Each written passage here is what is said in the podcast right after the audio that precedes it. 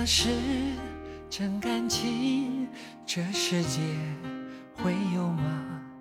有人夜里哭又笑，醉了又倒就，是这样吗？游戏吧，梦也罢，觉悟吧，明白了，游戏人间不好吗？不想要啊，就算我吃吧。我的情怎么深，我的爱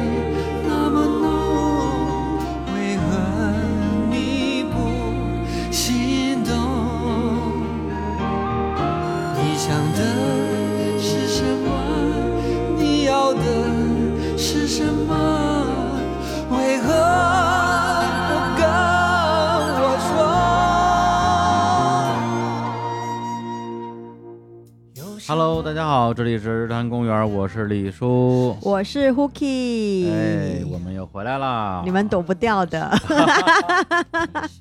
哎呀，这有第二集。会不会有第三期呢？哎，呃，大家可以看看节目的标题到底是中还是下。现在我们还是不知道。哎，对，今天已经是假期了啊。对，劳动人民最光荣。真的，今天就是劳动节本节。本节啊，五月一号当天，我们在我们日坛公园的这个办公室。对，跟这儿稍微解释一下啊，我们因为办公一直是在慈云寺的 WeWork 啊，现在也不怕让大家知道了。啊，因为我马上就要搬走了。对，然后我早就搬走了。哎，我们呢一直是有两个房间，一个是给我们的这个小伙伴用的一个办公室啊，大家每天都在这儿快乐的工作。截止到今年春节之前，春节之后目前还没有任何一个人回来复工，除了乐总。另外呢，还有一个录音室，所以大家有时候看到我们那些什么录音台的那个照片啊，跟嘉宾的合影啊，对，都是在录音室。但是今天我们为什么在这个办公室录音呢？因为太热了。昨天是四月三十号，淼叔跟小伙子老师两个人在录音室录音，然后淼叔实在热的受不了了，发了个微博，拍了一张我们那个空调的温度的照片，上面写着三十度。淼叔说：“就这温度能录音？这暖气还没关吧？”啊，暖气！哇，那这也太大方了，因为我们这个楼啊，整个远洋这个楼。每年都是，理论上是五一才开冷气，但是呢，因为五一是假期，所以呢，一个规矩就是五一假期之后开冷气。那今年假期特别长，所以我们要等到五月六号。最近强烈谴责这物业啊！对，这个这是整个楼的规矩啊。加班的人怎么办？对，因为我们是二零一八年的五月份搬进来的嘛，所以我们这是连续第三年在五一假期的时候。在这里边录音，就基本上就是你看，马上就来冷气之前最热的时候，对，在这录音，那你就把我找来了，就惩罚我嘛？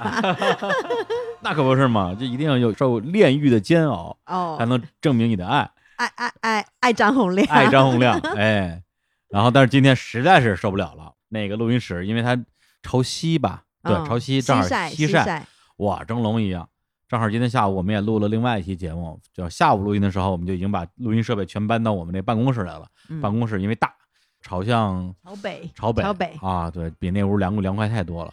然后我们就录制了下午的节目。嗯，结果本来想说到晚上是吧，天气也转凉了，就不知道为什么晚上更热了。其实我觉得还好，你看我一滴汗都没流啊。我也没有流汗，我只是呼吸困难而已。你们北方人就是对，就觉得特别闷，气闷。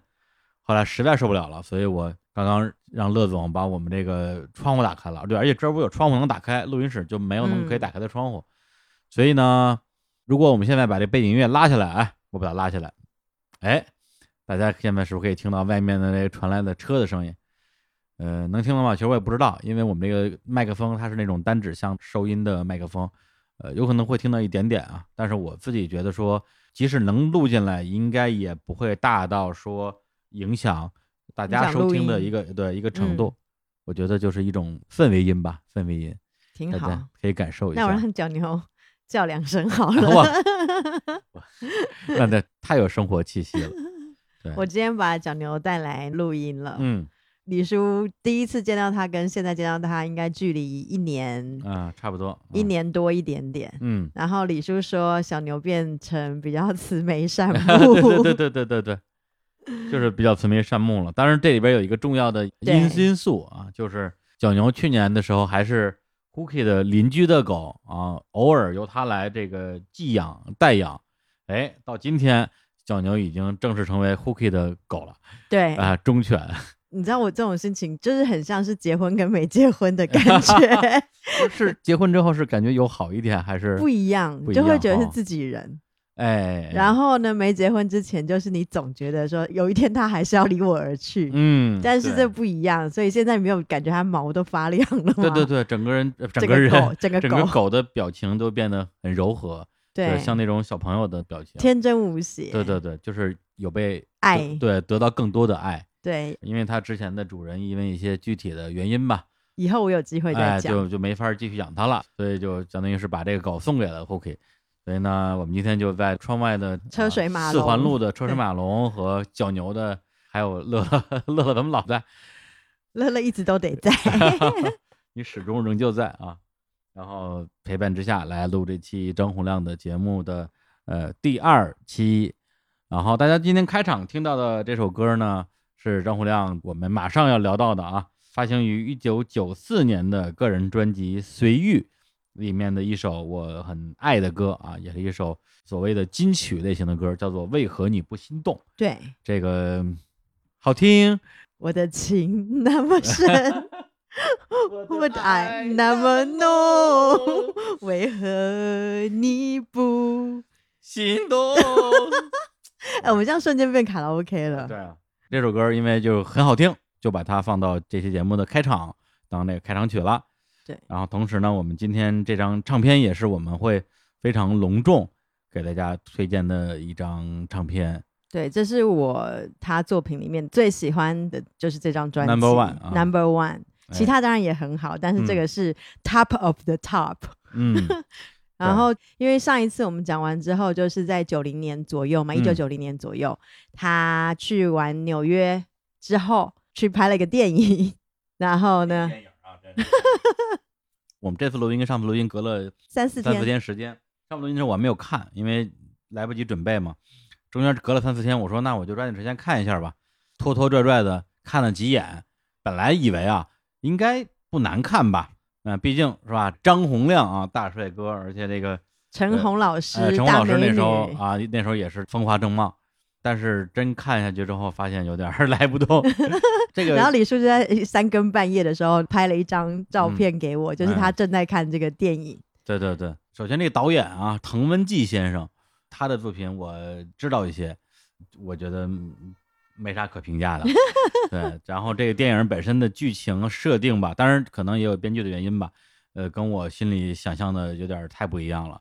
有一些剧情其实我觉得挺雷的，另外就是一些你也不能说这样不对，但是实在是太别扭了。就是 张洪亮一张嘴就是罗大佑这件事儿，虽然我之前知道这件事情，但是真你看到张洪亮那样一个脸啊，那个时候也才三十岁上下，对，对也是风华正茂，非常斯文儒雅，弹着钢琴，唱了一首《阿拉木汗》啊，阿阿拉木汗拉木汗什么样？身段不肥也不瘦。结果张洪亮那样的一张脸，一张嘴，阿拉木汗什么样？生蛋不肥也不瘦。我说我他妈，这太奇怪了。所以就是这电影，我本来是想把它好歹看完啊，我也好更好的给大家推荐。但是看两眼之后，我觉得还是不要推荐了。我觉得它就是一个大西方音乐的所谓的电影纪录片吧对，。或者说你只看其中跟音乐有关系的部分，我觉得其实也还 OK，对因为它里面途经到甘肃、对新疆、西藏，而且每到一个地方都会有当地的那种啊民间的音乐人出镜，然后现场唱歌，或者是跟张洪亮啊，就张洪亮演的王洛宾嘛，跟他一起唱歌。这个环节，我觉得作为一种知识，就对于民族音乐的知识了解是有一定的史料价值的。主线剧情的部分实在是没啥可看的，就是一个 爱情雷剧，爱情雷剧，爱情雷剧有点太雷了。哎呦，这我都说不出口，什么剧情啊？对他又能站起来了，不会啊，里面就是有那种文弱书生，然后呢，心爱女子要被下嫁给别人，然后他就像那个卧虎藏龙一样，就去抢亲了，把这陈红老师给抢走了。嗯，结果陈红老师那个时候饰演的是一个受伤的女子，她因为车祸受到惊吓，所以不能走路了。对，不是腿受伤而是因为受到惊吓导致无法走路、无法站立嘛。我觉得这个我们可能要请教一下医生，是否有精神受惊吓，然后导致无法走路这件事情。对，然后后来他们逃到宁夏的时候，因为会有一些马匪过来抢劫，然后看到陈红老师的貌美如花，嗯就，想要对他有非分之想。欲行不轨。对，没想到旅店的老板娘出来仗义相救，嗯，呃，陈红老师受到一阵惊吓之后，他就站起来了。对，对，就是那些马匪最后就相当于主动放弃了。对对对，因为拿到一些钱财，哎，结果呢，陈红老师因为又受到一次惊吓，所以就站起来了。对然后张洪亮呢，之前也不知道干嘛去了。他被抓到外面去绑起来了。啊，对，冲进了，之后，第一句话就是：“哎，哎，你能站站起来了。来了。我也不知道该怎么评价这个剧情，好吧？所以这个片儿不用推荐，但我觉得为什么咱们要聊这个片儿，是因为这个电影的拍摄过程一定对张洪亮这张作品哎有影响。非常大的影响。嗯然后里面几个过程，我大概简单描述一下，因为他们逃亡的时候应该是先到宁夏，嗯所以里面的旅馆的老板娘唱了《花儿》。嗯，只要大家去年有看到大合唱那个电影，是会比较了解什么是唱花儿这件事情。我在很久很久以前看过这个电影的时候，我我都不了解什么是花儿，哦，然后直到大概应该是十五年以后，嗯嗯我现在就知道什么是唱花儿了。然后再看了一下、啊，旅店老板娘是胡锦饰演的，哦然后呢，她一唱出来就特别感动，就觉得说哦，这个历史都对上了。然后接下来就是呢，他们在逃亡往西北的过程当中嗯。呢，可能遇到了维吾尔族，因为那个维族的小哥他讲了一个故事，就是他在大阪城遇到了一个好姑娘，就一边弹唱这首歌，然后最后张洪亮老师他在剧里面演的那个人叫黄忠，哦，然后黄忠就把他这首维族的歌曲呢改编成打板城的姑娘，嗯。对，然后我就觉得，哎，这个过程其实非常有意思。后来就是中间他发生许多意外，就被藏族的姑娘给嗯。救起来，救命，对，然后陈红老师反而是被了哈萨克族的人、嗯。或者是蒙古族的人救起来，就在这个电影里面有各种民族的音乐。嗯，我觉得也非常非常的有趣。那后来这些音乐呢，所有的元素通通都在《随遇》这张专辑里面呈现。对。我觉得这个可能也呃对照了咱们上期聊过的，就是他对于所谓中国风对，这个概念他自己的理解，就他认为在我们华夏大地啊，对，并非只是汉文化。对对对，华夏大地五十六个民族啊，五十六枝花嘛，他认为这都属于中国风，所以他实际上我觉得是带着一个没有分别心的这样的一个状态，把大量的少数民族的音乐元素融合到了这张唱片里面。刚刚比方说你们听了那首《为何你不心动》嘛，应该感觉到那个开头其实嗯很，我不知道怎么形容，很嗯所谓的民族音乐的这个开头。西域风，西域风，然后我就仔细去把他的那个唱片的封底给翻了出来，看了一下，我就发现说，哇，里面有好多好多乐器，使用的是民族乐器，嗯嗯然后是我从来没有听过的。嗯，就比方说，里面有呃二胡，这些很简单，有一种叫坠胡，哇，不知道，坠落的坠坠胡，嗯。然后曲笛、邦笛，然后再有一个叫做把乌，手把的把，乌鸦的乌，嗯。然后古筝、笙，然后葫芦丝，然后琵琶、热瓦普，热瓦普，嗯，对，热瓦普，然后冬不拉，还有维吾尔手鼓，之后就是一些小提琴等等的。嗯，然后里面我就发现哇，有好多东西，什么热瓦普啊等等，呃我真的都没听过。热瓦普跟冬不拉这两个，我相对来讲稍微熟悉一点，因为它那个是新疆那边的民族乐器嘛，民族乐器，对，对它其实这个乐器的部分跟中亚那边都是连通的了。嗯，对，因为我之前不是跟史蒂芬去过中亚嘛，在当地买了很多当地音乐人的唱唱片回来，片对，里边全都是刚才你提到的这些热瓦普啊、冬不拉呀、还有那个叫萨托琴啊什么之类的，嗯，全是这些民族音乐的大师的一些演奏的作品。对。然后我就认真的百度了一下这些乐手，嗯比如说拉乐胡的老师是田在利，嗯。坠胡的老师是丁胜利，嗯。然后曲笛邦笛是叫王次恒，嗯把乌也是他，嗯，然后古筝是王勇，笙是王慧忠。嗯，然后我研究了一下这些老师，现在通通都是什么中国音乐学院的院长级的人物，或者是中国民乐团的第一把手。嗯，里边有一个名字，大家可能会听起来相对耳熟一点，就是王勇。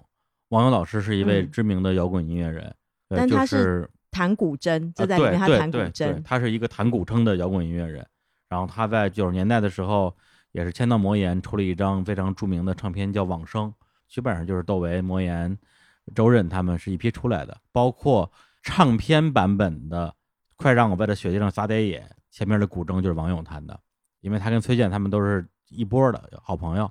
江湖人称大 P，这个事儿我们之前跟那个高奇老师之前来日常做客的时候，哥们聊过。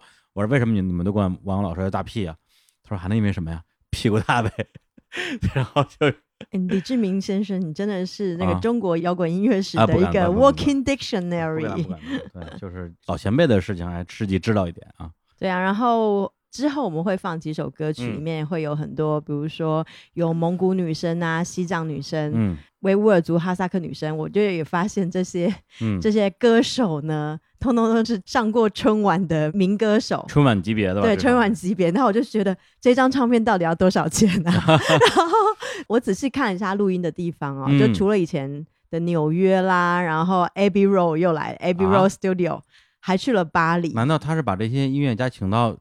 就是他做了很多后期等等的，分发到不同的工作室，然后这次竟然也在了北京，就是北京电视台录音室。哦，我猜这是这些国内的乐手可能在北京电视台录音室，他们可能是就是在里边，相当于是分轨录的嘛。对，所以就是到了保利金唱片。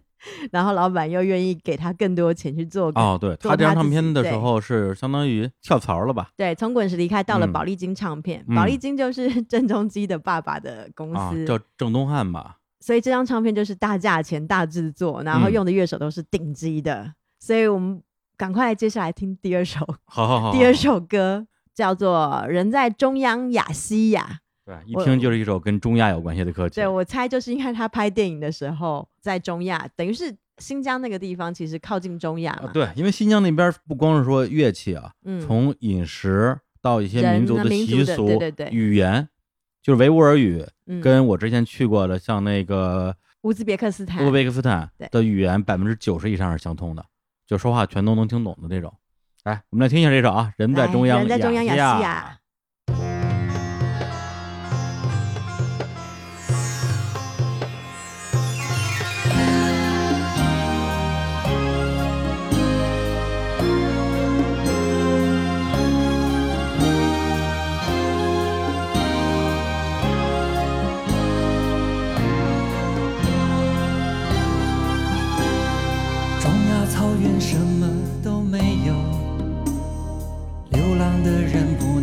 求太多，得到一些感情已经是奢侈，足够温饱生存就好。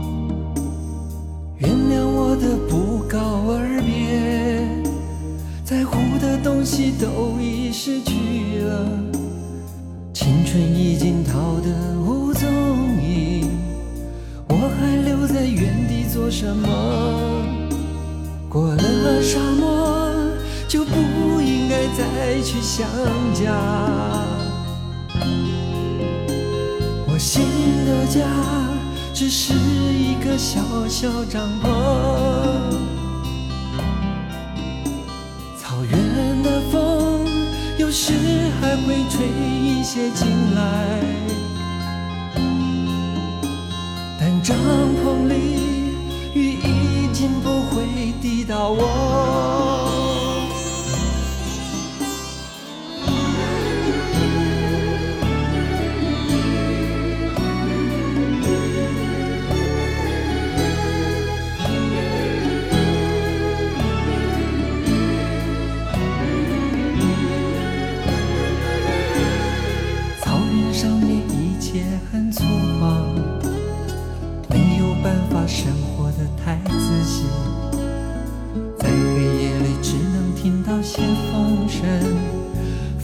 想太多也不好，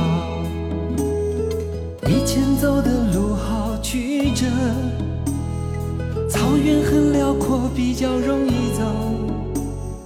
如果骑马跑得会更快，不用担心会撞到什么。过了沙漠，就不应该再去想家。新的家只是一个小小帐篷，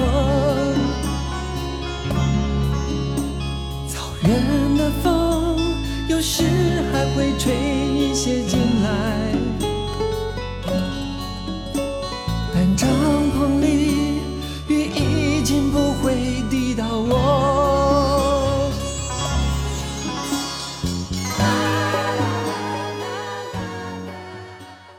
过了沙漠就不应该再去想家，我新的家只是一个小小帐篷。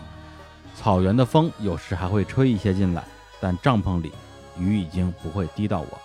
他这个歌啊，我觉得你要说跟他创作背景的关系，其实还是非常显而易见的。嗯里边大量的这种民族的乐器的应用啊，嗯以及他的歌词，其实完全就是写的他自己在那边中亚呃住在帐啊篷里，生活啊的，其实就是拍戏吧，在剧组里的可能一些画面啊，写成了这样一首歌啊，人在中央亚细亚。我其实最喜欢最后面的那一句，不是找纯真，不要来这里，这里除了这些，其他你都有。过去失去的，这里还很多，没有丢掉的是过去的情书和回忆。我听这首歌的时候呢，应该是我国中二年级或三年级的时候。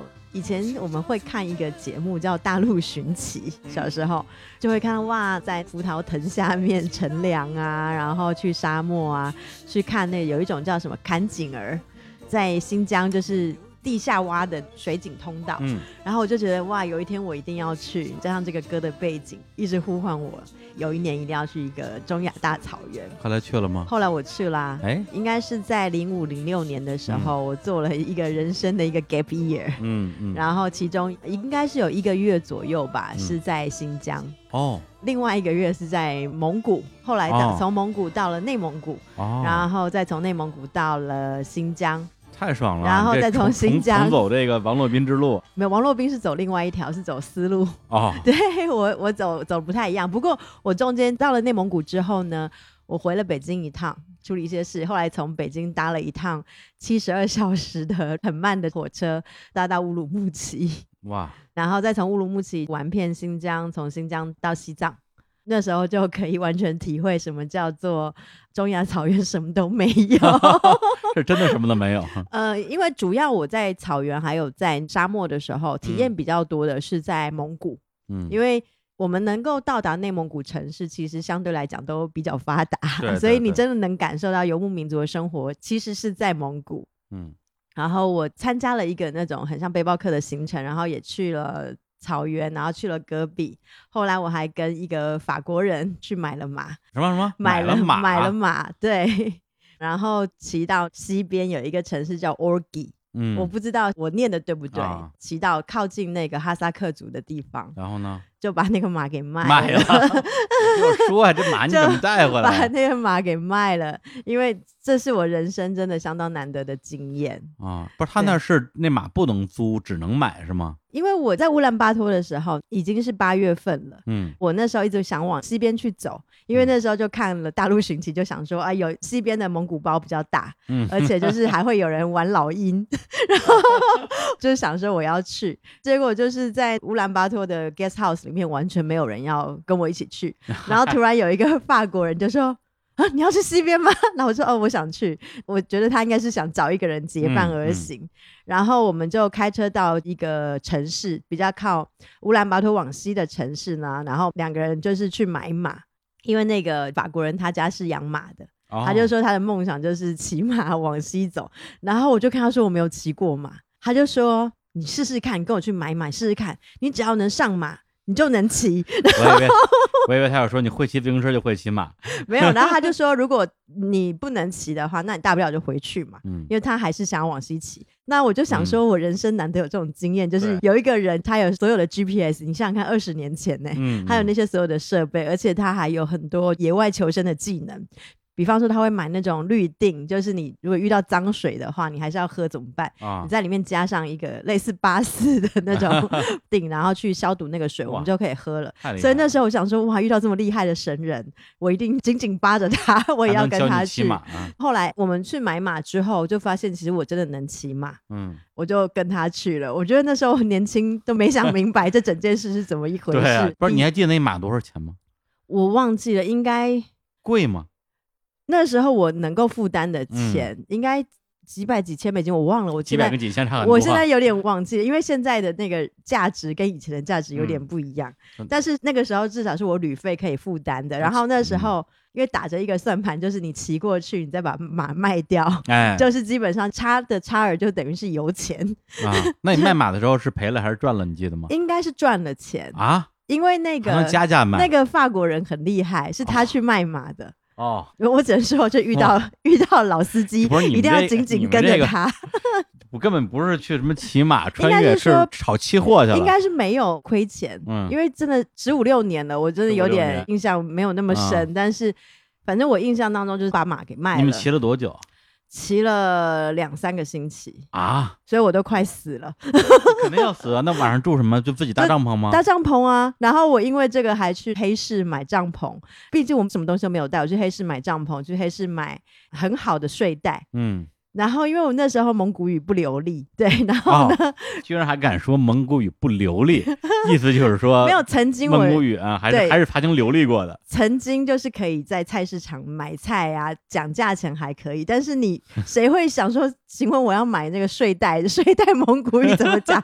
而且你还要跟他讲说我要买羽绒的睡袋，所以我们就在那个菜市场，那个人就跟我说这是好货好货，嗯，然后我就说我要羽绒的，羽绒不会讲，就是撸起袖子就摆一个鸟的样子，然后他就说对对对是鸟，所以你就看到两个人在黑市里面大鹏展翅，然后确认这个是羽毛羽绒。嗯，然后我觉得这个印象真的好深刻哦。嗯，嗯。我还非常装逼的做了一套蒙古衣，哦，蒙古族的那个啊。蒙古衣，然后还买了蒙古靴子。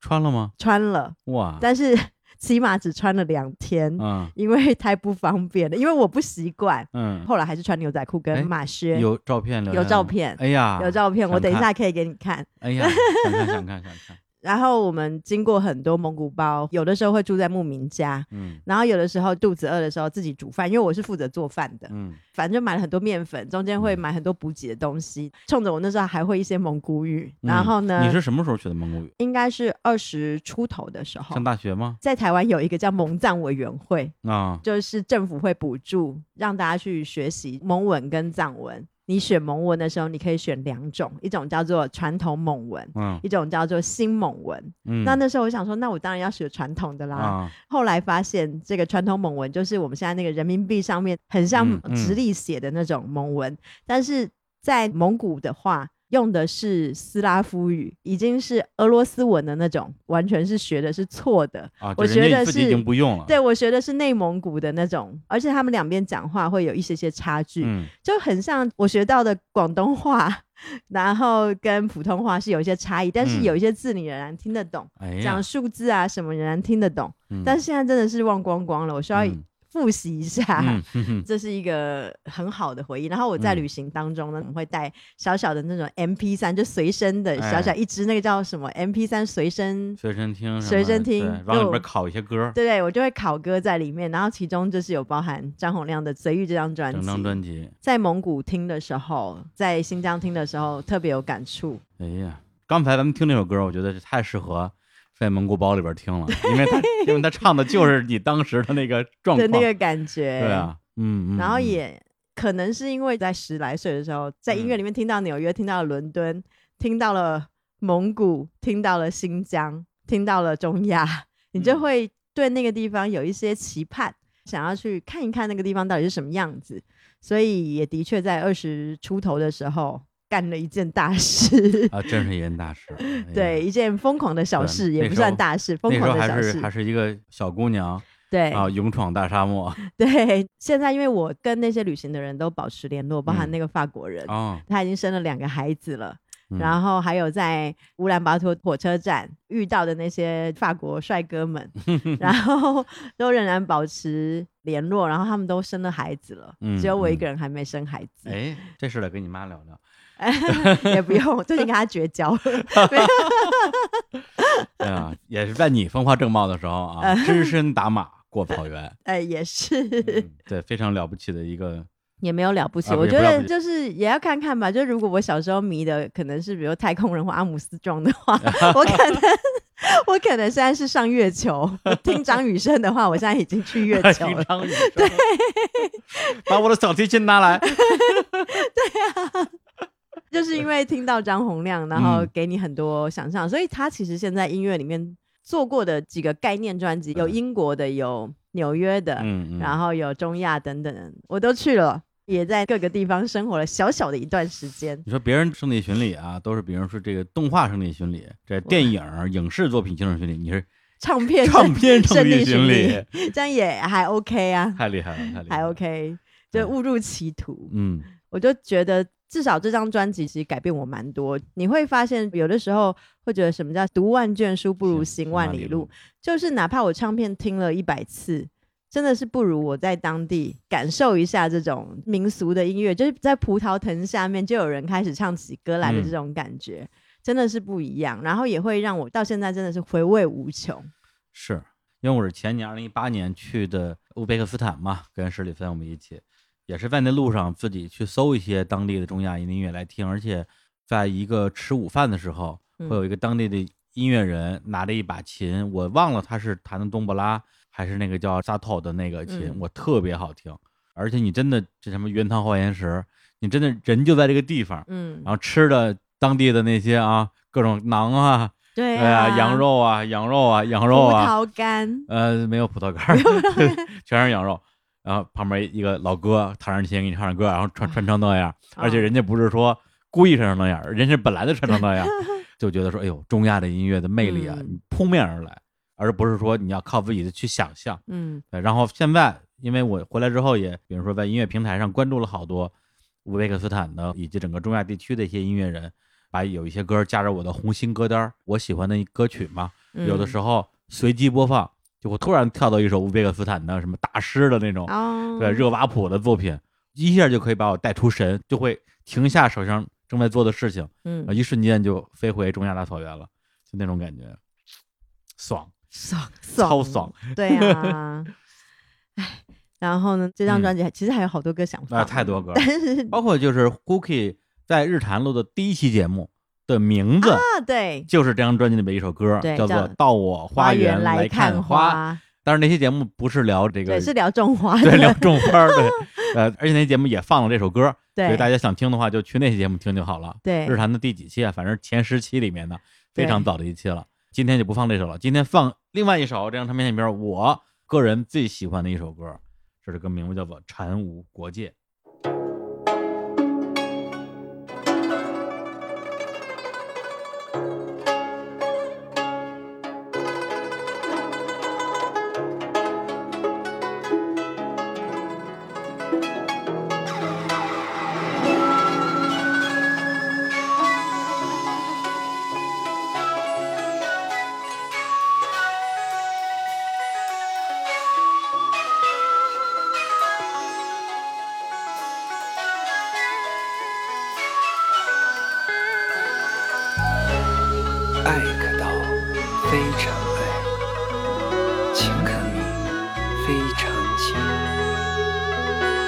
任性逍遥于有欲无欲之间，拈花自然微笑，见性成佛。”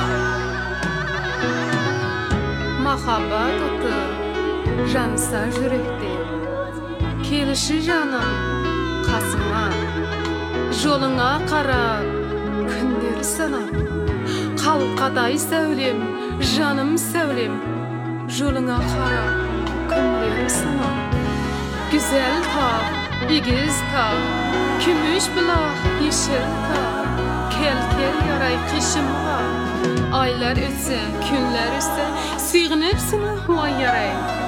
Muhabbet öt küdürüb yürekmi, Sığındım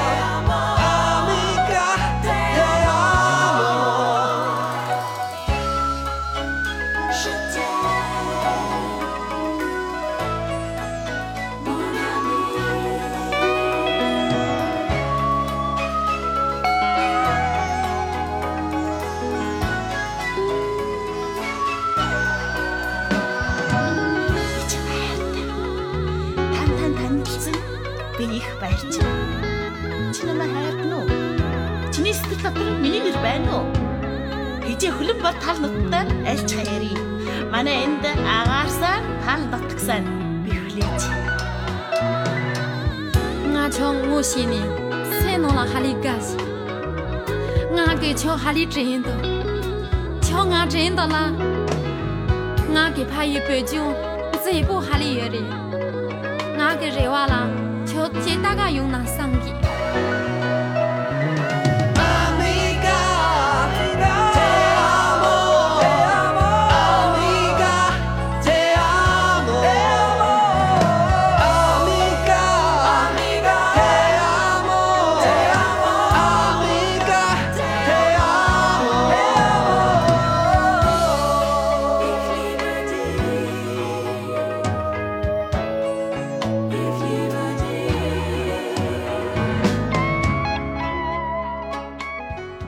一首《禅无国界》啊，刚才听的时候，胡可就一直在说，哎，你看听这这段蒙古语，这段藏语，这都能听出来。因为蒙古语的话呢，虽然前面都听不懂，但是你听到 bano 你就知道是蒙古语了。bano 是什么呀？蒙古语都会有一个 say bano，就是跟人家问候的，然后有的时候会简称 bano。哦，对，如果我讲的不对的话，蒙古族的朋友麻烦来帮我回复一下。我觉得挺有意思，是因为电影里面就是他们遭遇的几个民族，先有维吾尔族嘛，后来有蒙古族、哈萨克族，啊，就救了张洪亮的一些好人。对好人，然后还有藏族的人，然后通通都出现在这里的音乐里面。嗯我第一次听到这首歌的时候呢，是被它前面的歌词吸引，就是爱可道，非常爱；情可明，非常情。任性逍遥于有欲无欲之间，拈花自然微笑，见性成佛。就是我之前没有想过这样子的文字会出现在歌词里面，因为它很像老子的《道德经》里面啊，他是就是从《道德经》里边脱身出来脱的，身出来的东西。那时候没想到，然后就是会想说这到底是什么意思？啊反复不断的去理解这个歌词的意嗯思，最后也发现说，其实《道德经》这种东西 是你理解不了的，嗨，真的是这样。然后那时候我应该是国中二年级、三年级吧，嗯，有一次写作文，就偷偷抄了这个歌词进嗯去，还被老师嘉奖了呢。不是，那老师以为是你写的是吗 没？有，老师就觉得我怎么这么有学问，还可以写得出就是引用这个歌。所以那个时候其实你没有看过原版的那个《没有没有，只然后看过这张歌洪亮词版的。对，然后我就引用了歌词，然后也是我算是人生第一次听到这么多所谓的中国风的其他的少数民族的音乐的声音，对，这首歌其实按照现在标准有点 world music 的元素在里面了。我觉得真的是你没有办法用其嗯。他的语言来形容，就是嗯。我觉得包含里面有一段那个西藏的女生怎么样，嗯。呃，呃 呃我我无法啊，唱出来，他那个那个喉音，就是喉音的 background music 背景音乐真的嗯。是融合的好好哦。然后我每次听到这个音乐的时候，我就会嗯又倒带、又来啊，听。对对对，那时候是卡带，我觉得真的好好听。然后我就一直想去理解这些民族音乐到底是怎么样嗯好好的融合的。对，因为其实我也不是音乐专业的人，嗯我倒是像李叔你们这样音乐专业的人，我不是音乐专业的人，呃，音乐专业的评论人，啊行吧，行吧？到底就是你们怎么看待他编曲的功力？因为我嗯后来才慢慢理解，这个其实就是某一种编曲的嗯功力。他本人编他曲是吗？对对是的，因为这张唱片发行的年代是一九九四年嘛，那么在那个时候，想想咱们，比如说在大陆、内地这边，可能也是我们的一个流行音乐的爆发期，包括九四新生代，包括校园民谣，都是在那一年先后涌现出来的。但是感觉也就是一个传统的流行音乐的一个框架。但那时候张洪亮其实已经在编曲，特别是对于不同的这种音乐元素的运用方面走得非常靠前的位置了。包括他找了王勇，就说明他懂行，嗯能找到对的人。所以这张唱片，我觉得在那个时候，应该说，至少在整个华语地区，嗯我认为是一张概念非常超前，而且可听性也非常好的唱片。而且找的所有都是一时之选的人。嗯，是那你看我很有眼光吧？你只能说你运气真好，哎，对，就是在那个年纪碰到了那个时候的张洪亮。对，哎，不过我真的也很好奇，到时候听众可以留言，就是你们如果现在听到这些歌曲，嗯你会有时代感吗？我很好奇，我想问嗯听众这件事情。嗯、我也想知道，但反正我是觉得张国亮的有些歌就那种偏流行歌曲风的或者是金曲风的，一定会有年代感，因为它代表那个年代大家对于流行旋律的呃一种审美。但是像这首歌，我自己是觉得没有什么年代感对，感。我觉得这张专辑嗯其实没有什么年代感，就是你可以在任何一个年代听，都会有不同的感触。就像可能我当初是十几嗯岁的时候 听，到现在已经快要四十了，听还是一样的感动啊，真是的。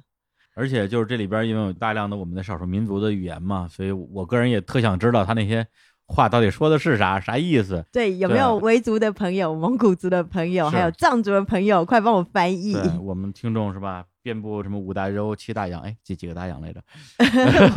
不管了。不管啊，五湖四海啊、一定有人能听懂啊！欢迎过来给我们这个啊，对，哎解，开我 二十多年的 听不懂的秘密。哎，嗯我猜，我我来猜，应该是情情爱爱吧。啊，因为它后面有那个 amiga te amo，就是讲爱嘛，就是法文跟嗯。西班牙文。哦，它后边还有一些世界语是吗？就 amiga te amo，amigo、啊，amigo 是男生的朋友是，西语是吗？西班牙文，然后哦。Amiga 应该是讲女生嘛。哦，对对对，是 amigo，对。因为我之前去那个墨西哥的时候，他们都讲这个。Amiga 的话应该是讲女生的朋友、哦 t e amo 就是法文。法文。爱 love，啊，对。所以我猜应该各段讲的一些是风花雪月或情情爱爱。如果讲错的话，孔子不要打我。孔子不要打你，打的就是你。因为真的没办法分辨出来。然后那在不舍的心情当中要结束这张专辑，但不想嗯结束。把这张唱片咱们已经聊了快一个小时了。哦，好，对，当然这张唱片如果是以你的喜爱程度，当然我也很喜爱，啊我觉得他也值得我们聊一个小时啊谢谢那这样吧，我再做一点小补充，然后我们这一期节目只聊这一张唱片，我们下期见，好啊怎，么样？好，小补充其实跟那个张洪亮稍微关系远一点了。补充一点关于王洛宾和罗大佑的中间的一些小掌故，因为嗯刚刚聊那部电影嘛，他的名字叫做《在那遥远的地方》，虽然他演那个角色不叫王洛宾，但是他的经历啊，肯定有一部分是王洛宾的这个经历里边去做一个素材吧。特别是关于民间音乐的采风的部分，因为对于可能比较现在年轻的听众来讲，大家可能会觉得说，哇这也是一位是古人吧，好像是很早很早以前的一位老者。他出生的年代如果来算的话，呃，确实他一九一三年生人。如果现在老人家还健在的话，那肯定是一百零几岁。对，对，就他出生的时候，相当于是清王朝刚结束嗯，的那个时候，对，你就想象他经历的那个时代是什么时代，而且跟这个王洛宾他的名字扯上关系的一些人啊，其实他们在那个历史时代里面都是好朋友，都是像萧军啊、萧红啊、刘白羽啊、贺绿汀啊、端木蕻良啊、丁玲啊这些人，包括他第一首创作的歌曲就是给萧军的一本小说，因为这个他创作了一首歌，而且跟他同时有过生命中的交集的，还有像当时上海大导演郑君里，包括他当时也曾经跟一些这个大军阀，比如像马步芳有过一些来往。而且王洛宾他那些年在整个的中国西部其实是做了大量的这种民间歌曲的采集、改编和再创作的这样的工作。我记得我小学的时候，那时候家里还在听音乐广播剧，我听过一个广播剧，就叫做《西部歌王王洛宾》，所以我当时对他的一些经历什么的特别的印象深刻，包括他那时候创作什么《高高的白杨》，然后广播剧里边直接放的就是王洛宾自己演唱的版本，就是一个老头儿的那个声音。当时我觉得虽然不好听，但我能感觉到他那歌曲里面的那种真的像白杨一样的那种嗯生命力。然后王洛宾他虽然出生啊一九一三年，但是他一直到一九九六年才去世，呃，实际上是离我们的生活特别近的一个人。嗯就是我小的时候，王洛宾还在世，而且我印象特别深，就是我上高中还是大学的时候啊，在我们学校图书馆看了一本书，就是写王洛宾的，呃因为嗯对他有兴趣嘛。嗯嗯，结果书里边写到一段经历，就把我当时震惊到了，颠覆了我的三观。可能很多听众知道啊，也有很多听众不知道，王洛宾曾经跟三毛谈过恋爱，是吧？这个哎，怎么我听说是三毛很仰慕他？是这个意思，主要是在于很多，比如说我我这个年代的文艺青年心目中，可能两个人不是一个时代的人，年纪确实也差了很多啊。因为三毛是一九四三年生人，两个人差了三十岁。对，是一九九零年的时候，三毛去采访王洛宾，采访之后两个人就暗生情愫，互相通这个书信啊什么之类的。王洛宾也是黄昏恋吧，坠入情网，还给三毛写了首歌叫《幸福的地弦》。当时这首歌的歌词也整个被写进了那本书里边，而且完全不是像是一个一个老者啊，一个什么西部歌王写的歌词，感觉像高晓松写的，就特别笑嘻民谣的那种歌词。但是两个人的恋情好像没有持续太久，就呃，反正因为一些原因吧，分开了。而且分开之后又没过多久，一九九一年的时候，三毛就自杀嗯对，去世了。然后王洛宾当时也特别的悲痛。嗯，对，这就是就西部歌王王洛宾的一些个人的往事。然后呢，这罗大佑在这里边又是一个什么样的一个角色？就是一九九三年的时候，时间其实前后没差太久，，嗯，有张唱片叫做《情歌纪念日》，这张唱片里面的所有歌全都是王洛宾创作或者说他改编的歌曲，里边都有什么歌呢？我一说名儿大家都知道，比如说《献起你的盖头来》《青春舞曲》《半个月亮爬上来》《阿拉木汗》《达满城马车夫之恋》《眼泪花》《阿拉木汗》，就这些歌。然后这张唱片我当时怎么知道的呢？是我应该还在上初中，你像九三年嘛，我在广播电台里边听到的这首歌。那个时候我们就是还在用上期说的那种双卡录音机听电台里边的歌，一听啊，这个罗大佑，罗大佑，罗大佑，我居然放了一首罗大佑翻唱的别人的歌，我这个太尖了，赶紧冲过去，啪一按录音键，根本不知道抹掉的是哪盘磁带，不重要了。结果这首歌只录到了大概前四分之三吧，最后的部分是被主持人拉下来了。还不是我没录上，主持人给拉下来了。我当时我特别生气，说后边到底是啥呀？嗯，那首歌是罗大佑翻唱的《掀起你的盖头来》。当时我听完之后就惊了，因为这首歌我之前肯定听过嘛，这属于民歌金曲了。但我觉得哎呦那版的编曲实在是就神了，怎么会有这么气势磅礴的编曲？然后和这样的可能乍一听啊不是很悦耳，但是真的是饱含深情的方式来唱这首《掀起你的盖头来》。这歌编曲的层次感特别强。嗯，就那盘自己翻录的磁带，就单曲循环，来回倒，来回听，然后就一直想知道这首歌到底它的出处是哪儿。后来上了大学之后，在我们学校的图书馆有一个服务，就是你可以翻录图书馆里边的磁带，啊然后我的图书馆里边可被翻录的磁带里边发现了这盘磁带就是《情歌纪念日》。然后这张唱片，直到今天我一查资料，发现什么呢？它其实就是罗大佑应导演滕文骥先生之约，给这部电影创作的一系列的原声。然后这里边的歌其实不都是罗大佑本人唱的，有一些是合唱团唱的，还有一些是其他的歌手唱的。我印象特别深，这张唱片里边除了《掀起你的盖头来》特别好听之外，还有一首歌啊，就是在银色的月光下，嗯唱的特别好听，由艾敬和陈升两个人演唱，特别好听。但是现在网上就没有了，大家也听不着了。所以我上高中的时候就终于翻录到这盘磁带，一遍一遍的听，就觉得太牛了。嗯结果因为那张唱片，因为那时候王洛宾先生还健在嘛，嗯好像跟罗大佑，我不太记得有没有打官司了，至少是在媒体上有过一些交锋。王洛宾觉得这张唱片完全就是，呃，毁了他的作品嘛，对，玷污了他的作 品，他的评价非常的不客气。大佑老师，我觉得他可能会觉得有点委屈吧，因为我相信他是带着非常崇高的敬意去改编这些作品的，因为他我觉得真的很用心啊，对吧？但是这个原作者不喜欢，那也没有办法。我其实觉得大家可以听一下，因为刚刚李叔在我们录之前，我们在做一些功课的时候，你不是放了这个罗大佑唱的这首歌给我听吗？嗯我真的很建议大家，推荐大家可以去听。嗯，说这么多啊，真讨厌。我本来我不想放这首歌，因为放这首歌，我觉得剪两个版本出来。因为根据网易云这个平台的规则，如果我们在节目里放了一首网易云的曲库里没有的歌，这期节目就会被直接下架，或者说就不能上架。所以我们现在在节目里放歌的时候，一般都会放一些网易云里面有的歌，这样保证我们的节目在全网都能够正常播出。这首歌因为网易云没有，而且这首歌也跟张洪亮没什么关系嘛。但是既然说了这么久，对啊，我刚刚又听了那个现场点播啊对，因为真的还蛮好 听的，我觉得大家可以听一听喽。放一下，放一下罗大佑翻唱的这个版本的。掀掀起你你的盖盖头来来，然后，如果你是网易云的听众，那这个部分你听不到了，你自己去其他平台去听去啊。好，听一下。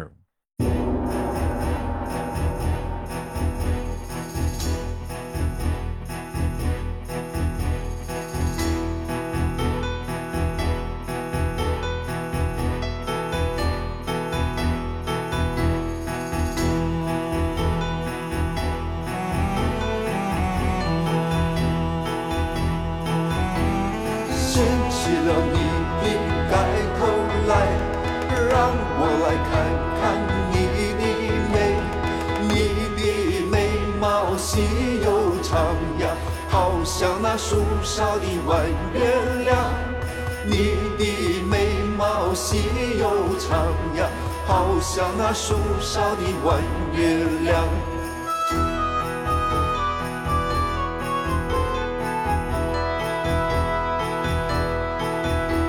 掀起了你的盖头来，让我来看看你的眼，你的眼睛明又亮呀，好像那秋波一模样。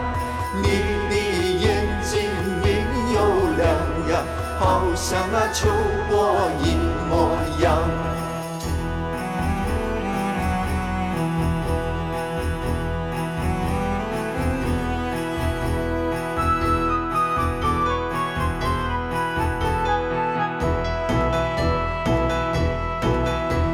掀起了你的盖头来，让我来看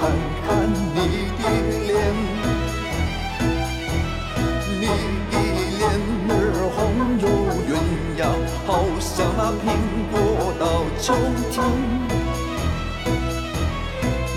你的脸儿红又圆呀，好像那苹果到秋天。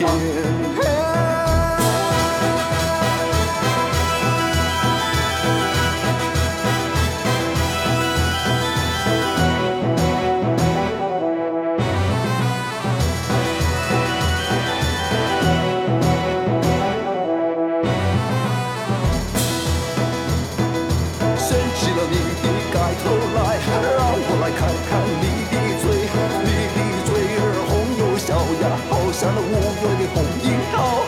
你的嘴儿红又小呀，好像那五月的红樱桃。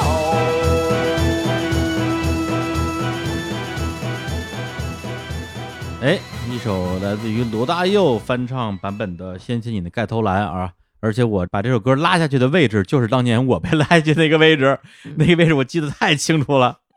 对，所以大家如果听到这儿觉得不过瘾，还想听后面的部分啊，自己上网去搜完整版。所以咱们虽然是聊张洪亮啊，实际上会把很多跟他同时期的，当然可能像王洛宾那是前辈的前辈，呃，但是大家在那个时代其实会有很多的交集。而且我相信王洛宾如果不出意外，应该也看过他演演的那部电影，不知道王洛宾先生作何感想啊？哎呀，我都不敢去搜，说不定又是这个很不满意。那我们来下一张专辑吧，行，终于要结束了随遇了。哎，对对对，你看这期节目开场的时候，我说，哎，咱们这期节目啊，我也不知道接下来会怎么样。对，其实我心里是知道的，我心里的想法是一期节目怎么也录完了，一定能录完。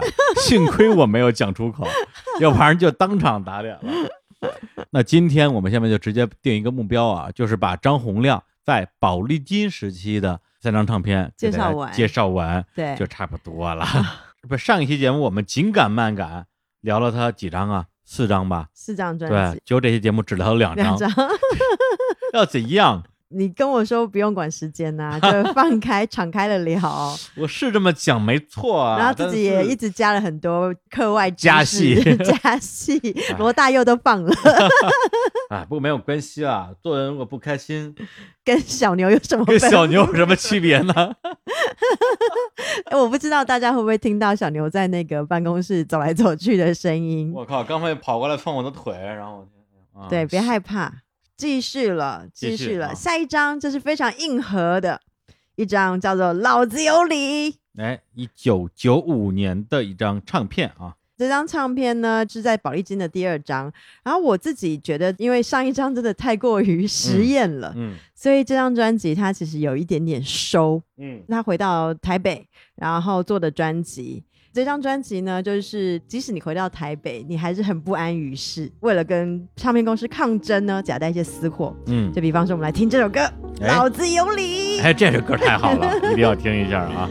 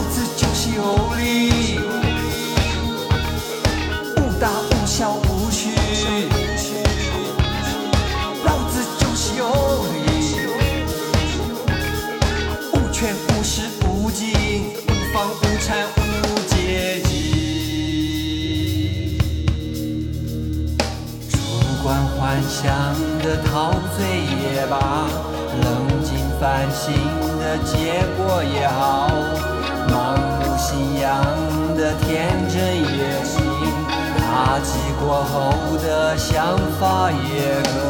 老子就是有理，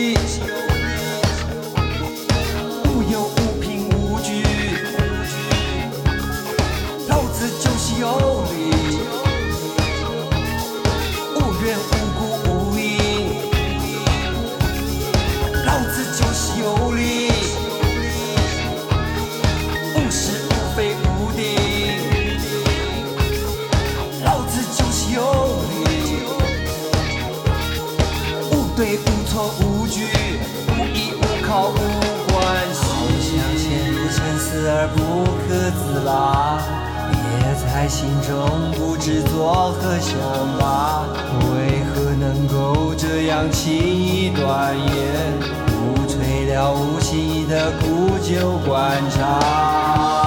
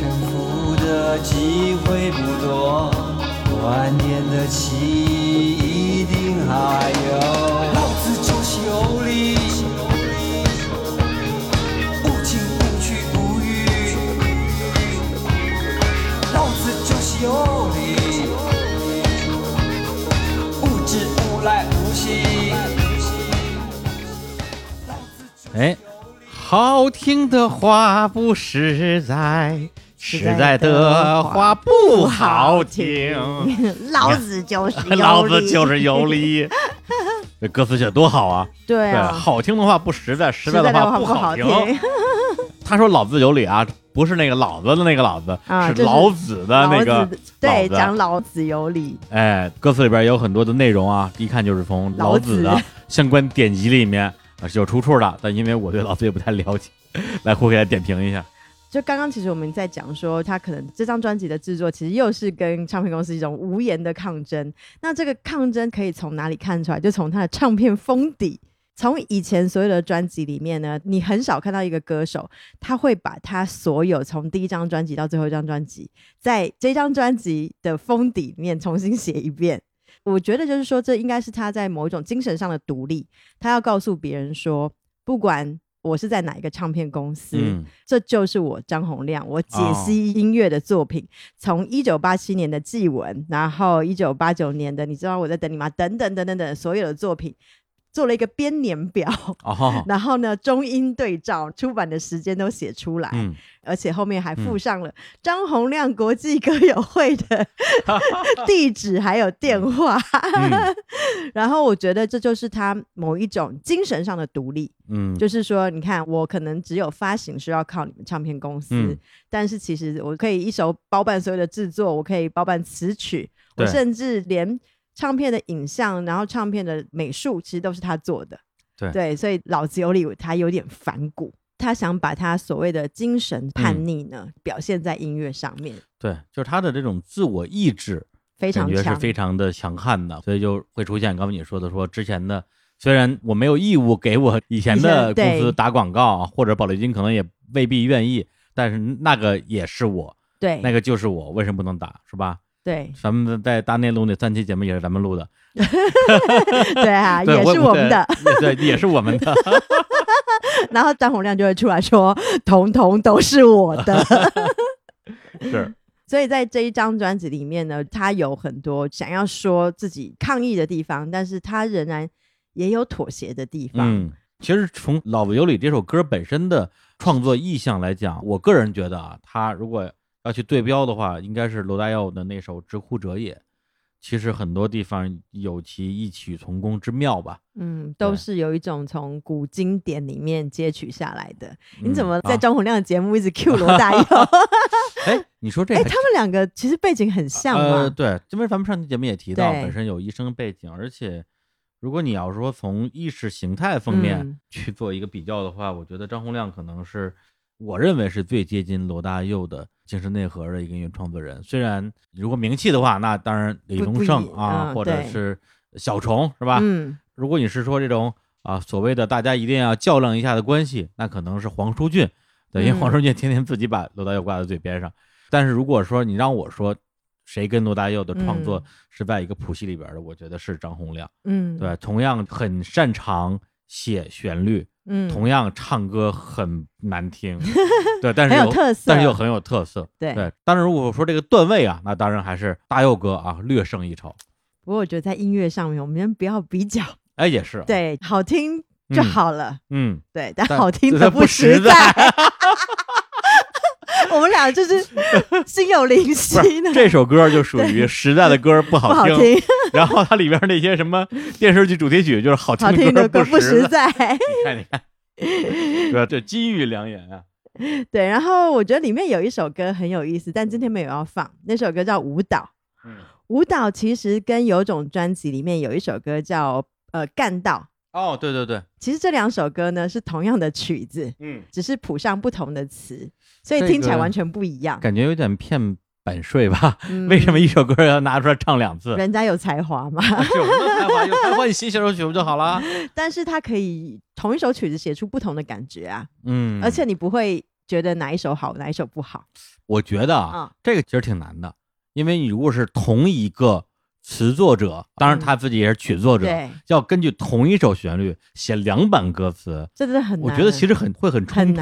两首完全不一样。嗯，一首是在描写舞蹈，你跳 tango，、然啊后我跟你怎么样摆弄的动作；另外一首是讲霸道的干道，环作小径绕。你不嗯觉得这个两首歌的意境完全不一样？还真是。所以反正这张也就当做是他自己想做什么就又又又做什么吧。然后接下来另外一首歌是我嗯其实自己很喜欢哎听的，这首歌叫《领袖》。嗯，本来是我选的歌单里面，李叔把它删掉的。啊结果刚刚我去上洗手间的时候呢，李叔偷偷听了一下这首歌，然后回来就跟我说放放。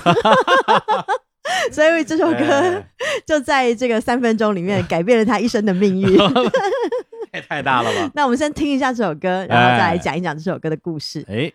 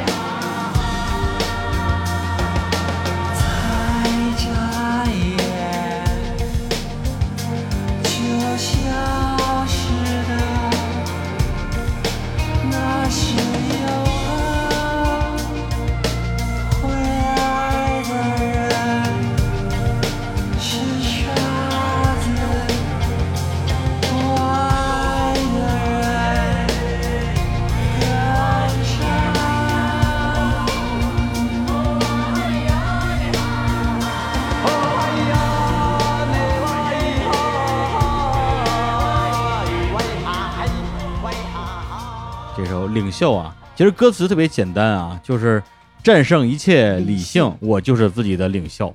会爱的人是傻子，不爱的人更傻，还是写爱的嘛？写爱。对。但是这首歌我当时一听，我说，哎，新宝岛康乐队呀，这是。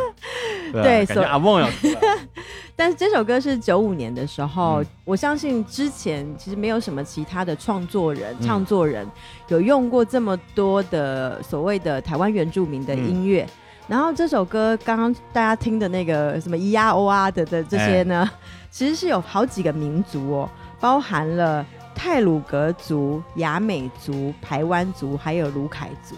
哦，对，其实我也听不懂他们唱的是什么，因为歌词里面也没有解释，嗯也没有翻译，所以如果有台湾族的、卢凯族的听众的话，帮我们翻译一下。嗯都是原始语言。对，然后我觉得挺有意思的是，这张唱片他用的原住民音乐，我觉得甚至早过于宝岛康乐队啊，的对，从时阿间线上是。来的话，，对，因为秦宝岛康乐队的话，刚开始是陈升跟黄连玉两个人，是呃闽就是南语对，和然后客家话，对，对，然后就一直到他们的秦宝岛康龙队的第四张专辑啊，第四集、啊不是专辑名叫做第数集，实际上是第四张了。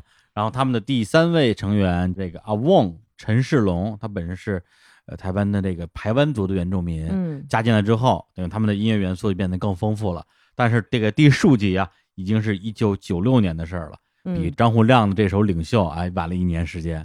所以说，这个张洪亮先生真是敢行天下之先，大家都还没有考虑这件事情的时候，他已经在做了。对啊，你看洪亮哥总是能够带给我们很多惊喜。啊，确实，而且那个时候也应该算是他整个创作的一个巅峰期。对，然后这张唱片里边，除了刚才 Cookie 推荐这两首歌之外，有一首歌原本不在他的歌单里，是不是被我加进来硬要？加进来的。我特别喜欢，而且我认为啊，因为张洪良有很多面相啊，一个是他那个啊很反叛的面相，一边呢是他那个很很流行啊、很拔辣的那一面啊，可以写一些这个流行口水歌。还有一个就是他从第一张专辑到他可以说是最新的创作，贯穿始终的一个东西，就是青春期。换一个说法的话，就是思春 啊，就是上一集我们说到的啊，对，因为青春期 就那思春就是从头到尾的概呃 念、对啊，对对对，关键在于他永远在青春期，对，然后永远在思春，这一点在他后面的创作里边是得到印证的。但是这首歌的名字叫做《再会思春期》，哎，我们来听一下。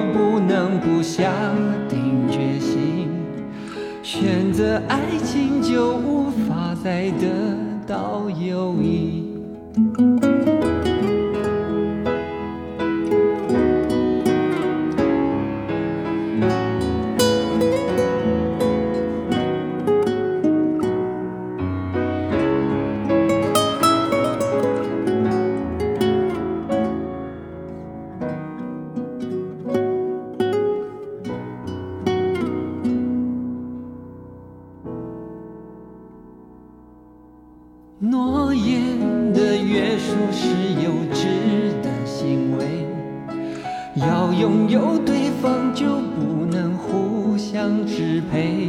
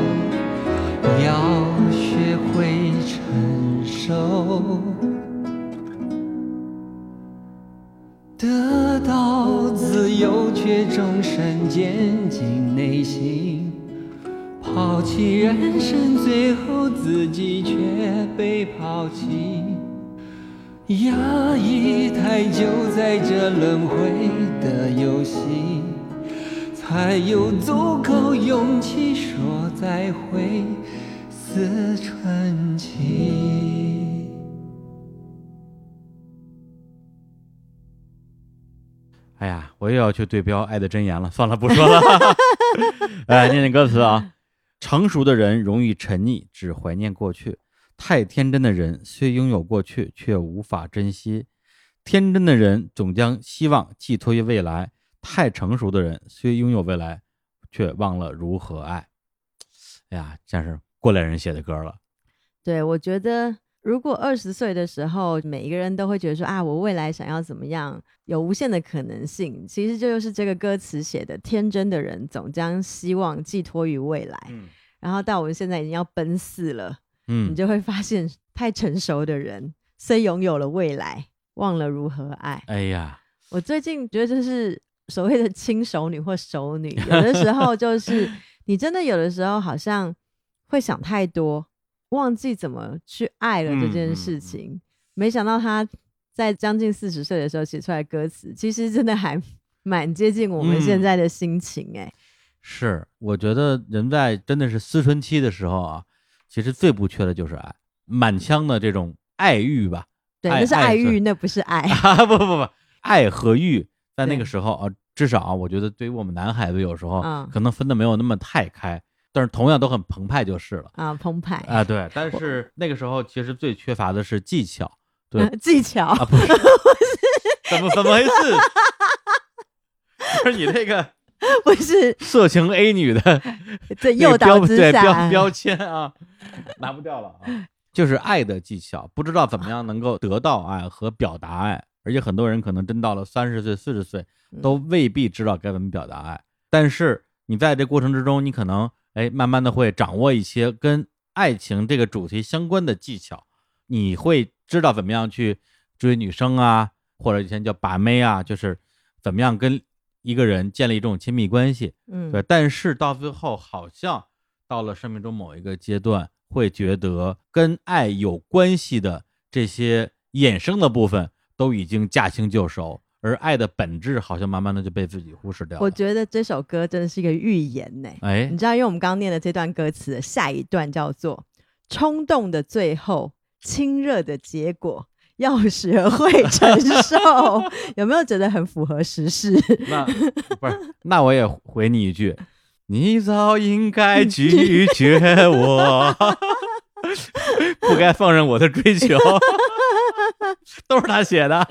对，哎哎呀，反正我觉得真的，哎，歌词可以再三玩味一嗯下。是，而且这首歌的歌词啊，他三十多岁写的对，啊，但是我觉得二十三十四十啊，像我们这种快五十的人啊，在看到的时候，在心里也是别有一番滋味。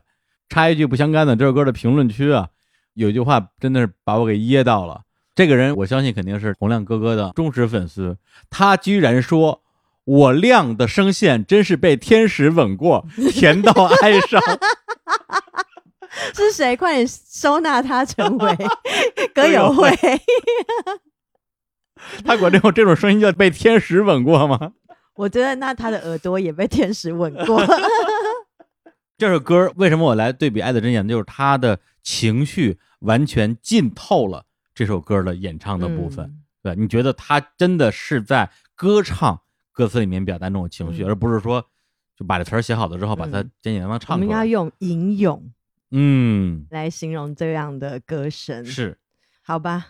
那我们刚刚讲了很多歌声之后呢，嗯那我要来讲一个小小的故事，嗯就是洪亮哥总在他的每一张所谓的创作专辑、完整的创作专辑里面呢，都会放一首没有歌的音乐，嗯就是所谓他创作的一个交响乐。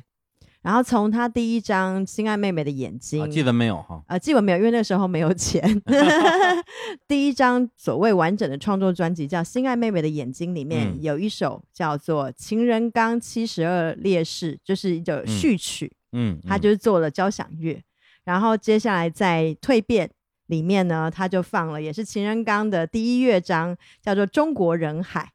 然后再来就是《有种》里面情人刚的第二乐章叫做《黄种子》，然后在《随遇》里面情人刚的第三乐章叫《转世》，然后现在在这个《老子有理》的专辑里面，就是放了情人刚的第四乐章，嗯，叫做《再创天地》。哇，哦接下来呢，他再也没有放任何的乐章 下面就没有了。对，在他其他的专辑里面了。就是一般这种交响乐不是应该有一个终曲吗？对啊，对，那洪亮哥什么时候会有终曲啊？呃，这件事情你在二零一四年的时候已经在节目里边 问了他，已经天问过一次了，然后他就说总是会有，总是会有的。啊，下面六年时间过去了，六年了，对哇，哦对对对，那。嗯，好吧，好吧我们再期待，反正我十五年都等了嘛。所以那我们就来放一首，第几章？放目前的最后一首歌吧，啊就是第四乐章叫《嗯再创天地》。哎，然后里面很多乐器，也就是我们刚刚随意专辑里面提过的很多笙啊、古筝啊等等的很多一些中国传统的乐器，它也都用在这个第四乐章里面。好，我们来听一下这首啊，《情人纲》第四乐章《再创天地》。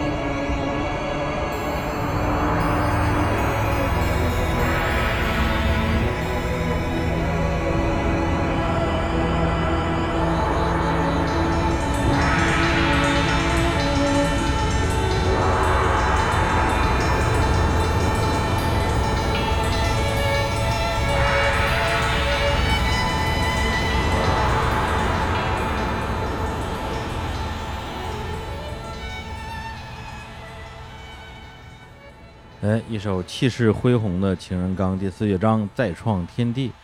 因为以前经常有个说法说这个，你干你干嘛的呀？玩音乐的。我觉得张洪亮是真的在玩音乐，在每张唱片里面把一些其实风格完全无法统一的 这种音乐类型全放在一起，就为自己做的高兴、做的开心。我觉得那个时候可能在台湾那边做音乐，还真的是一件蛮幸福的事情啊！唱片公司也会给你很多的空间啊，让你去做很多的尝试。然后呢，这个我们就到了今天我们要跟大家介绍的呃介绍的最后一张唱片，也是他在宝丽金时期的最后一张专辑。然后专辑的名字呢，其实挺没创意的，因为这因为张洪亮嘛，我觉得他从小到大一定有很多人问过他说，哎，你叫张洪亮是不是因为你歌歌声很洪亮，结果就给他出了张专辑叫做《歌声真真洪亮》。亮。但是朗朗上口呀。嗯，然后我觉得这张专辑呢挺简单，就是因为前两张专辑应该 亏了不少钱，因为都花大价钱，但是做的不是纯流行音乐，嗯都是挺做自己的音乐，所以这张有点像是 来赎赎罪、嗯来还债的。然后呢，他就集结了他以前帮别人写的歌，所以就不再需要再付作曲费了，就集结他以前的一些歌曲，然后重新编曲、重新翻唱。讲一下大概有哪些、哪些艺人哦，有黄莺莺。若没有你，嗯周华健要 Q 到火总了，没有永久的爱情。然后林嘉欣，我会永远爱你。还记得林嘉欣可能跟他就是有一点绯闻，对吧？哦，何止绯闻啊，那个事情简直闹得后来，哎呦天哪！但后来他们应该有和解啦。我看新闻出来有讲他们两个大和解了。啊，真的吗？对，新闻是讲他，们大和解。他跟林嘉欣都能和解，对呀，小 S 跟黄子佼也可以和解，没有什么不可以的。对啊，你不说我都把林嘉欣这事给忘了。这个事儿啊，我得说两句啊。洪亮哥哥当然是很有才华的创作人了，但是这林嘉欣这个事情，我觉得我有点不太满意。为什么？林嘉欣啊，我男人四十啊，我这是我们这种老男人心目中简直就是完美的啊那种但是校园女生的一个洪亮哥啊他是非常有眼光的，啊因为他很少当别人的经纪人，嗯所以一开始他相中林嘉欣了。对啊，，然后就把人家雪藏了。哎，没有，他先签了他的经纪约，啊然后大家就不从不从 哪里不从？音乐理念不合，林嘉欣有什么理？有什么音乐理念？哎呀，越 越讲越生气。然后可能就是没办法再帮他出唱片，嗯就他就是演戏啦。好吧，好吧，好吧，好吧，是啊，把一个刚进歌坛的女歌手，最后被逼的去演戏，然后成了一个还应该是非常优秀的演员啊。对，然后还有其他的，比如说帮郭富城写的两首歌，难道你现在还不知道？心现在还在跳，我那那你现在还不知道这首歌？就是在我上小学的时候太红了。难道你现在还不知道？那时候也不嫌郭富城唱歌难听，对，基本上我上小学的时候就是四大天王刚进来嘛，嗯，郭富城对我们来讲最火的几首歌，就是《对你爱不完》，跳舞那《对你爱爱爱爱爱不完》，还有那个我想偷偷对你说我爱你，哎，还有就是我是不是该安静的走开？你是我的巧克 力。然后就是这首，难道你现在还不知？好像郭富城第一张专辑的歌，我太火了。后来我也是很多年之后才知道是张洪亮写的。对，然后接着呢，他也帮娃娃金志娟实力唱这样写了：“你不是一个好情人。”这首我很喜欢。你不是一个好的情人，这应该很多人都听过。然后接下来呢，他也帮那个泰迪罗宾写了一首，你看又环绕青春期了，叫做《永远活在青春期》。你看，你看，你看，这首歌才是 才是张洪亮人生的主题曲。永远活在青春期对，。哎，这首歌泰迪罗宾本身的版本也很知名。泰迪罗宾是香港的一个香港的一个非常知名的演员。，对他最近的一个比较有影响力的作品叫《打擂台》。啊、打擂台泰迪罗宾主演的，哇，超级屌！那个那个电影，我推荐大家都去看，里边有一句经典的那个台词：“唔打就唔会输，有打就一定要赢。”我这粤语太。不打就不会输，嗯要打就一定会赢。你哎看我听听懂懂了，好歹我也在广东打混了好几年。对，这是泰德多宾在电影里边的一句台词了。对，然后他也帮杜德伟写了《谈情说爱》嗯嗯我谈的痴情，说的是爱。你真啥都会唱啊！然后其实你看，他帮很多这些知名的歌星嗯，基本上写的都是大金曲，所以代表他其实写词写曲能力都非常非常的强。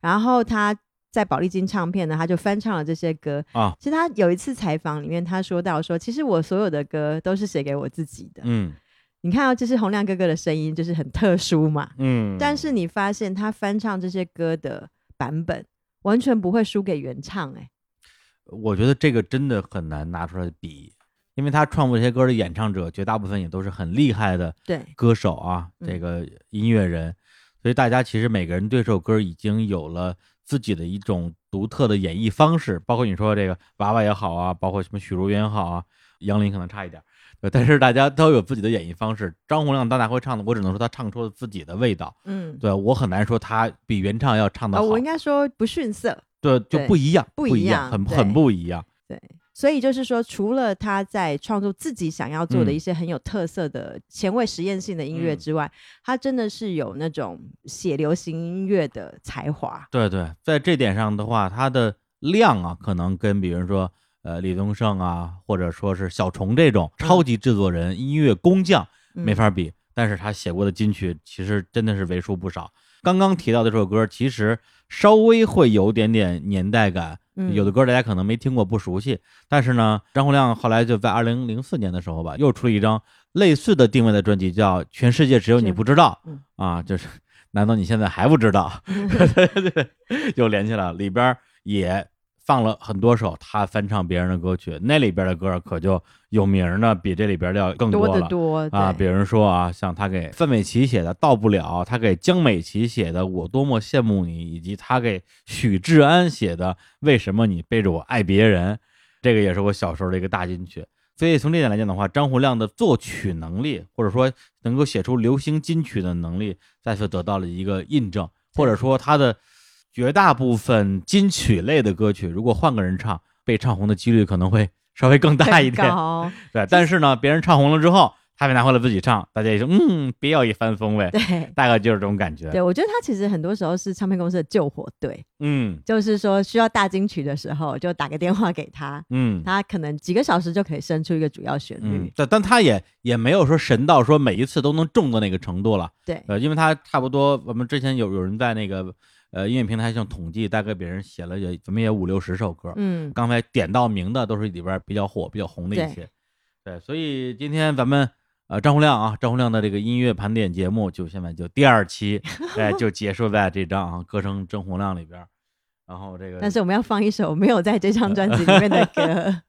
哎，为什么呢？因为呢，还是想能够更加充分的展示一下这个他的音乐才华、作曲才，华，所以呢，一定要放一首别人演唱的 而且唱的很好，唱的很好的歌，才能显出好来。对那首歌是什么？咱们先按下不表啊。最后呢，先跟大家扯点没用的，称一称时长啊。虽然时间已经不短了，对，因为现在北京时间已经是五月哎呦零点零分，现在是五月二号的零点零分。分。然后外面的这个朝阳路啊、四环路，正好在这个交叉的路口，依然是车水马龙，不停有这个夜车的声音开进来。然后我们这个节目也录到了尾声，也特别开心，因为刚才开玩笑说做人不开心跟小牛有什么区别，也是觉得说之前呃录节目可能会有这样那样的顾虑，很少有机会说录一些可以让自己觉得放纵的 节目。这次呢，也是借着 Hooky 的面子，没有，那个我好久没见你了，所以赶快来相见。啊，仗着 Hooky 的势，对，把张洪亮这个节目啊，不知不觉又要做到第三期了。前两期节目听到这里的听众，不知道还剩下多少啊？哎，有一点我特别有信心，这两期节目绝对啊，特别是这第二期哦，嗯绝对会成为日坛公园，我觉得至少从开播以来 的收听最低谷。这一点我是非常有哎，信心的。不要这样没关系啊，因为很多时候，如果你去哦，对，也不要在意去收听考虑很多这种事情，你就什么都不要做了。对对秒叔的节目，如果是上中下到第三期的播放量都会大打折扣，那难道我们就不录了吗？或者说音乐节目本身就没有那么受欢迎？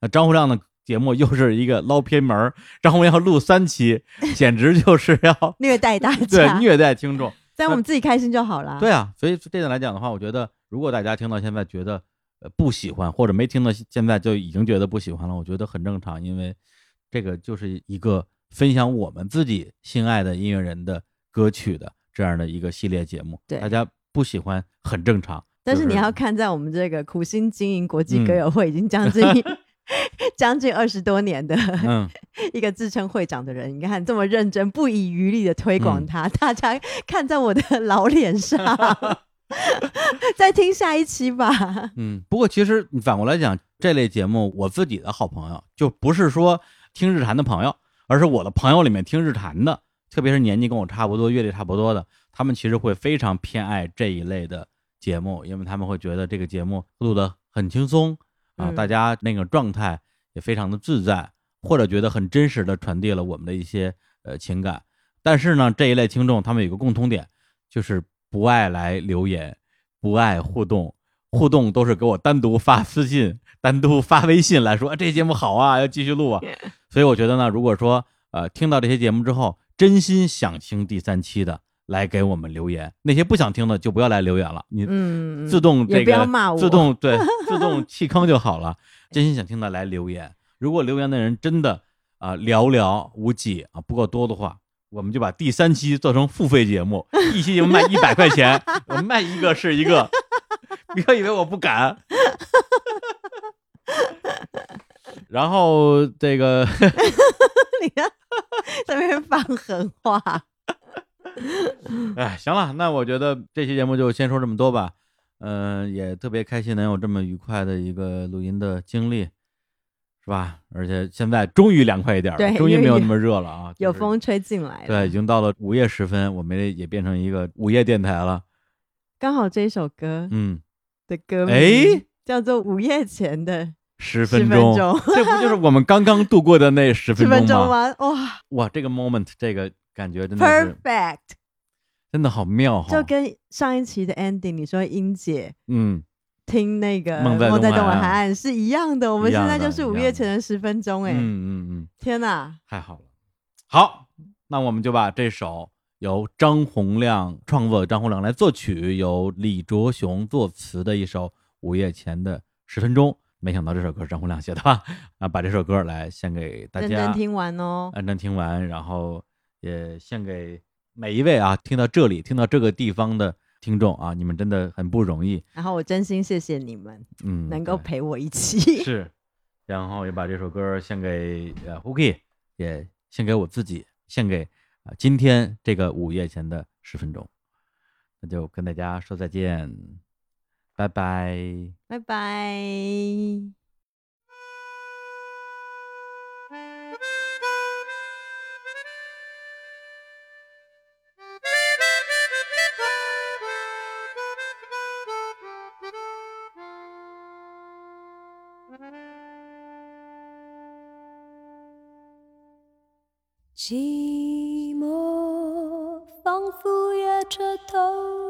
出发，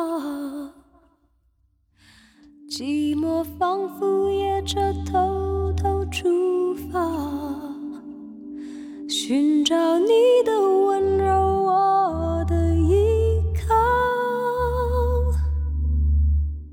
眉头心头，世界尽头。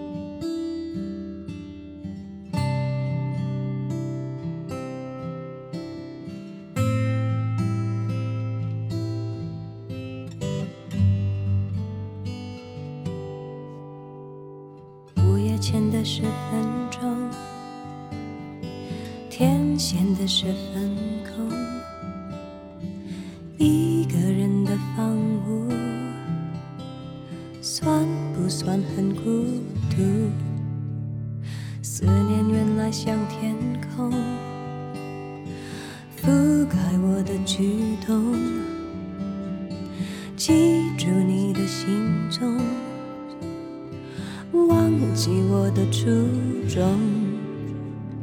放纵记忆像铁路越拉越长，沿着你的气味虚构我的方向，不能自已，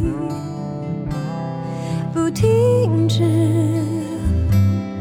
你的温柔敲碎我的坚强伪装，寂寞仿佛夜车就出发。爱是孤单车厢唯一乘客，越过风雨，越过霓虹，不要言语，不要形容，只要我的终站，你的北望。寂寞仿佛夜车偷偷出发，寻找你的温柔，我的依靠。眉头心头，世界尽头，想你的旅程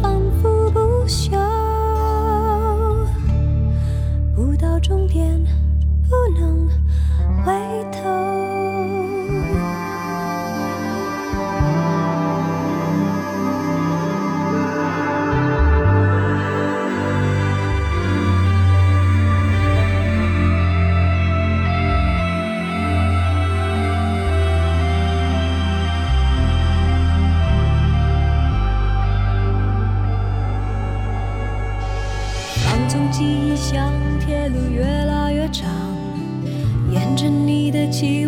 一个我的方向，不能自已，不停止。你的温柔敲碎我的坚强伪装，寂寞仿佛夜车就要出发。爱是孤单车厢，过风雨，越过霓虹，不要言语，不要形容，只要我